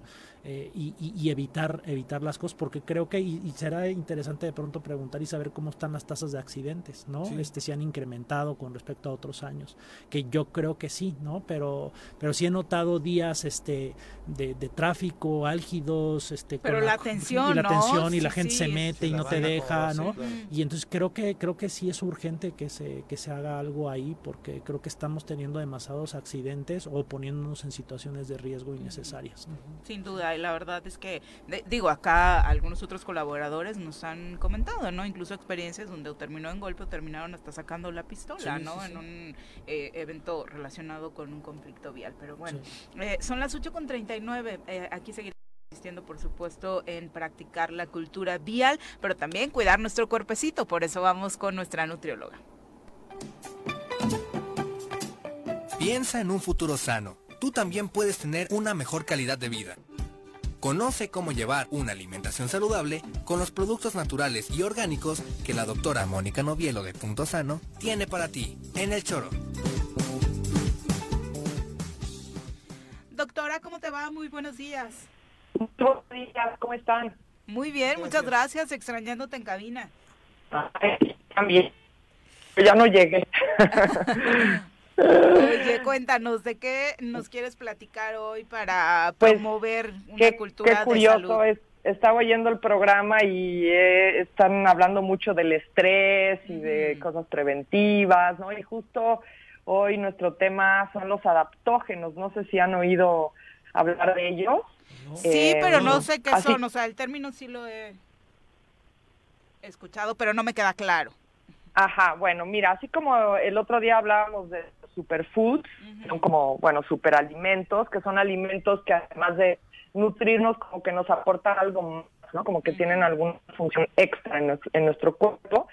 Y así los adaptógenos, como los superfoods, son plantas, incluso condimentos, que pueden ayudar a nuestro cuerpo a adaptarse a su entorno, por eso se llaman adaptógenos. Eh, entonces, cuando el cuerpo requiere como un poco más, porque hicimos mucho ejercicio o porque está cambiando el clima, ¿no? Y, hay frío y hay calor, este, o porque estamos expuestos a mucho estrés, que era que han hablado hoy mucho de eso, o cuando estamos expuestos a, a, mucho trabajo y estamos muy cansados, o incluso, por ejemplo, personas que están cáncer que están tenemos conflictos con la comunicación doctora se está cortando vamos a tratar de recuperarla. Hacer un eh, en la línea. porque la verdad está muy, muy complicada. Y justo estaba viendo ahora en el corte estos videos y las fotografías que eh, el gobernador Cuauhtémoc Blanco compartió ayer por la inauguración de los Juegos Deportivos Escolares de Educación Básica 2021-2022, en los que eh, pues todos los niños de educación básica están reunidos para estas competencias que por supuesto son muy importantes para el desarrollo de las habilidades deportivas y físicas de los menores, pero justo quise decir, porque luego no le creo mucho a Juanjo, ¿no? Y compartió un video donde la cancha del Estadio Centenario se ve fatal. El evento de estos Juegos Deportivos Escolares es en el Estadio Centenario. Y dije, ah, seguro Juanjo exageró, truqueó la foto, el video, pues, y están las cosas mejores porque justo están recibiendo los chicos. Pues si usted quiere encontrar una fotografía de la cancha del Estadio Centenario, no vaya a la cuenta del gobernador, porque a pesar de que el evento se realiza en este espacio. Ah, no Curiosamente han sido muy cuidadosos y todas las tomas son de niños en las tribunas, niños encendiendo la antorcha, el gober con niños, pero la cancha prácticamente no sale en ninguna fotografía. Solamente si usted entra a la la llevaron. cuenta del Instituto eh, del Deporte del Estado de Morelos y de guion bajo Morelos, eh, hay unas imágenes donde sí queda muy claro, están eh, entregando pues algunos presentes a los niños competidores. Y pues realmente parece que es un pastizal, ¿no? O sea, se exhibe claramente como la cancha del Estadio Centenario parece un desierto más que una cancha para realizar actividades deportivas. El verde se convirtió en un café terrible. Es de verdad preocupante que esté tan abandonada una cancha emblemática. Bueno, realmente se quiere promover el deporte y lo decíamos ahí en redes sociales, ¿no? Tenemos un gobernador exfutbolista profesional, tenemos a los encargados del deporte también exfutbolistas Futbolistas. profesionales, eh, se supone deportistas de alto rendimiento y, y esto es injustificable, Sí, ¿no? la cancha está terrible. la No, cancha pues, de verdad, terrible. las fotos Sí. son... Y lo saben, tan es así que la cancha no aparece ni en el video ni en las fotografías del Ejecutivo Estatal. Pero bueno, parece que ya retomamos la comunicación con la doctora Novielo. Doctora, eh, seguimos con los adaptógenos para entenderlos mejor. Sí, ya no sé ni en qué nos quedamos. ¿Sí me escuchan ahí? Sí, aquí está perfecto. Decías que son, Ah, nos estabas explicando que precisamente eran para que eh, las sustancias terminaran adaptándose mejor a nuestro cuerpo. Sí, entonces bajo situaciones que esté el cuerpo como extras, como digamos bajo mucho estrés, cansancio, incluso mala alimentación, estos adaptógenos nos van a ayudar como a que a que nuestro cuerpo funcione mejor en general, ¿no? O sea, son en realidad promotores de la salud. Eh, obviamente que no por ello pues vamos a dejar de cuidarnos, de hacer ejercicio y ay, me estoy tomando mi adaptógeno, entonces ya con eso ya, ¿no? Entonces, eh, bueno, en general lo que hacen es apoyar a las glándulas suprarrenales, porque cuando estamos bajo mucho estrés, hay un desgaste de estas glándulas, porque ellas son las que producen la adrenalina y el cortisol, que son las hormonas justamente del estrés, ¿no? Entonces, justamente son como un apoyo a las, a las suprarrenales, ayudan muchísimo a la gente que tiene ansiedad, porque la ansiedad también provoca un desgaste de estas glándulas Claro. ayudan a, a- a que las células tengan mayor energía. También ayudan mucho a eliminar toxinas del cuerpo, ¿no? O sea, son, son como grandes desintoxicantes.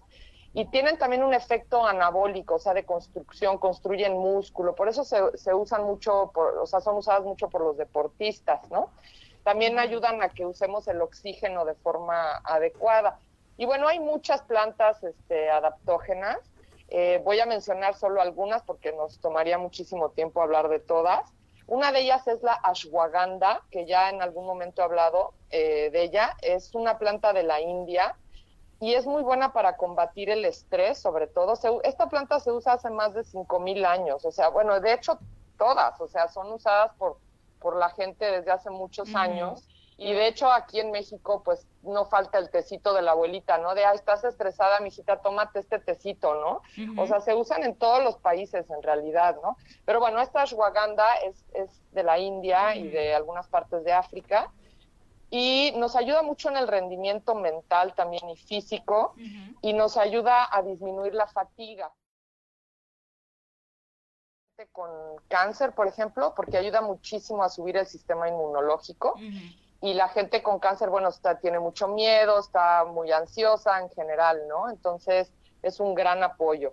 Otra es, eh, se llama regaliz, también es llamada orosus, que en Europa hacen hasta dulces de esta, es como, un- eh, como una raíz, como un tronquito.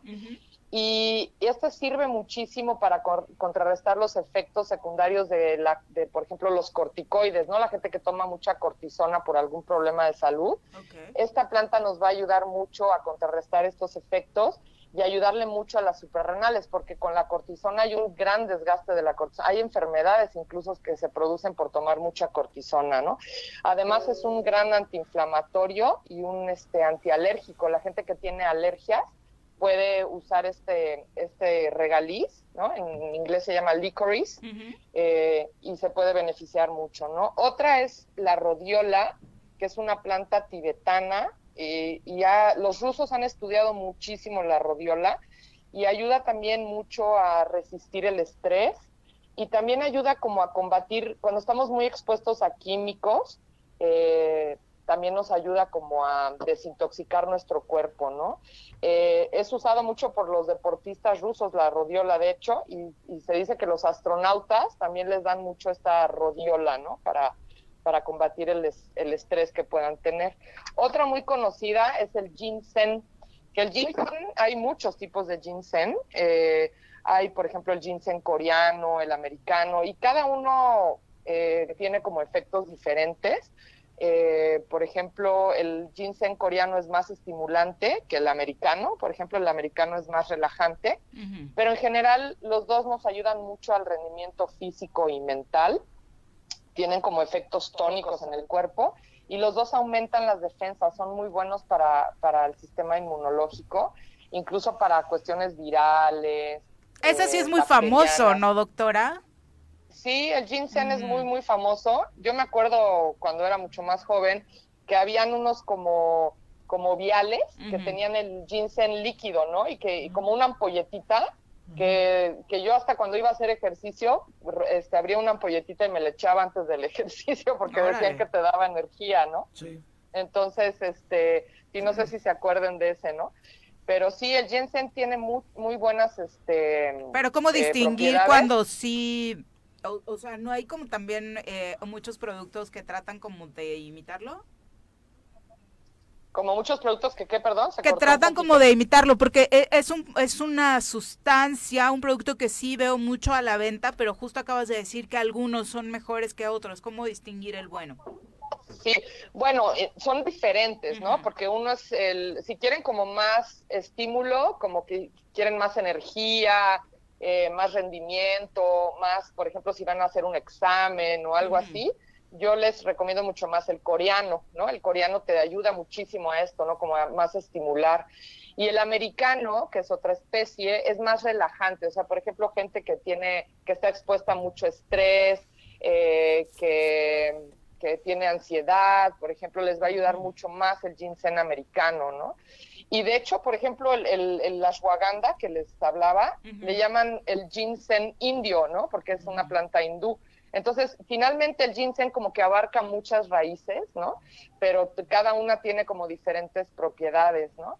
Entonces, pues depende qué es lo que estén buscando, ¿no? Un poquito, ¿no? En, en, general los dos son como tónicos, pero, o los tres, digamos, incluimos la ashwagandha, pero como les digo, uno te va a estimular más y otro te va a relajar más, ¿no? Ajá, esa es, es como sus propiedades. Y otra, otra que, te, que la vez pasada hablábamos es la maca, que es una planta peruana.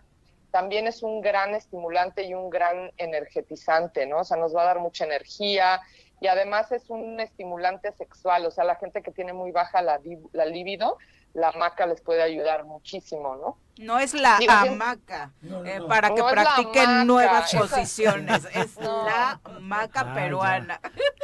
Exacto, porque la hamaca sí los va a relajar mucho, pero la hamaca los va a estimular. ¿No? Entonces, bueno, y de ahí hay muchos hongos, el reishi, eh, hay varios hongos que son incluso buenísimos para el sistema inmune. Yo tengo muchos pacientes con cáncer y los apoyo mucho con alimentación, con hierbas, con homeopatía, así, ¿no?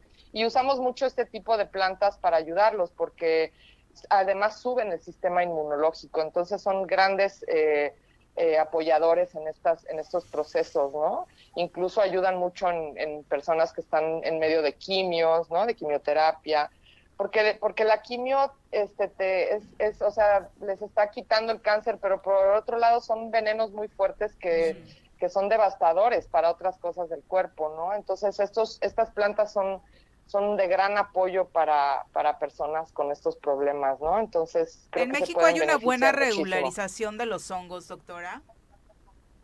En México de los hongos pues según yo no, ¿eh? No, no está tan bien regulado. hay mucho hongo alucinógeno aquí, ¿no? Y eso creo que no está regulado. Pero hay hongos que son, digo, no son alucinógenos, pero son muy buenos para el sistema inmunológico, ¿no? Por ejemplo, el, hongo shiitake, el hongo reishi, eh, hay varios ahora, ¿no? Y en general esos son, son más orientales que mexicanos, ¿no? Eh, y son y son medicinales, no no o sea, para nada son alucinógenos ni, no, ni nada, ¿no? Entonces, sí, esos también son considerados adaptógenos, casualmente, ¿no? Perfecto, doctora. Y muchos de estos productos que nos mencionas, obviamente los podemos conseguir en Punto Sano.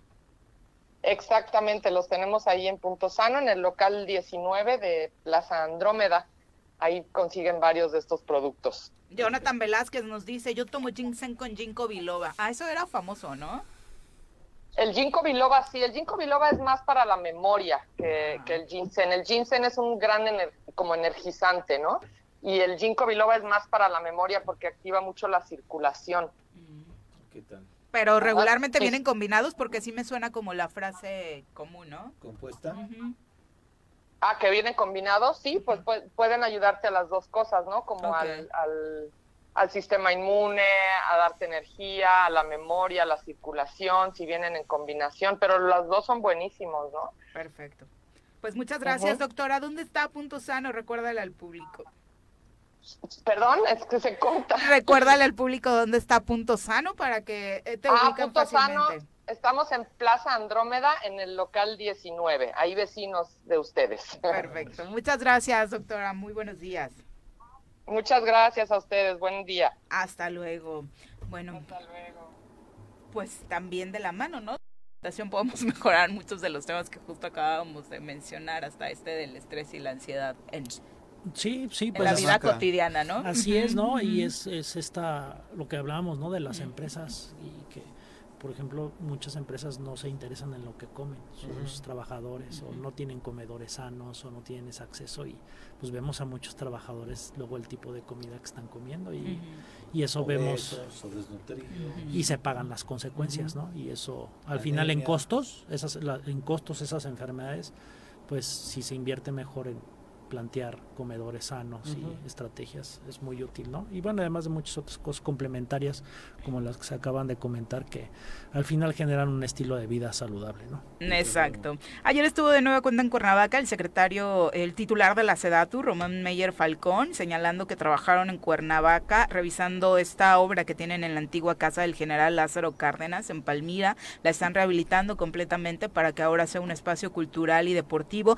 y según uh, avisa en su redes sociales ya están en los últimos detalles. También están eh, con obras de mejoramiento en otros municipios. Estaba señalando que estuvieron en Atlatlaucan también, otro municipio de Morelos, en el que arrancaron obras de la SEDATU para generar empleo y bienestar. En sus redes sociales comentaba, hay mucha necesidad de parques, plazas públicas, espacios deportivos y estamos construyendo una nueva infraestructura para la gente. Y que es posible que el día 27 de mayo, que viene el presidente de la República a la Universidad del Estado a entregar este edificio principal, también vaya a entregar esta, esta obra de Palmira este, el presidente de la República. Sí, por ahí el Arqui le preguntaba al secretario, el Arqui Enrique Rodríguez, el titular de arquitectura en este programa, eh, sobre lo que está sucediendo en patios de la estación, porque es así que parece que va un poco más para largo, ¿no? Quienes transitamos por ahí de manera más continua, pues sí, la obra todavía va como eh, lentita, lentita, pero parece ser precisamente por los consensos que se hicieron con la propia,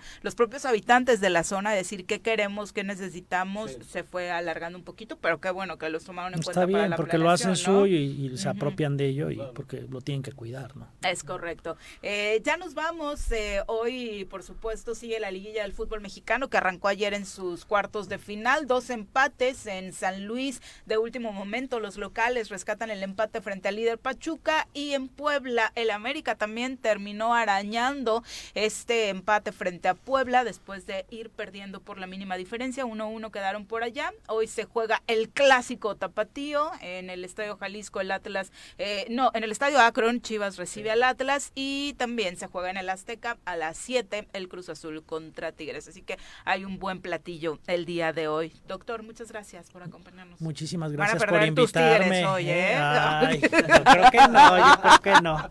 ¿eh? Cuídense mucho. Sí, Pepe, muy buenos días. Ya nos vamos. Que tengan extraordinario jueves. ¡Uy! ¡Se acabó!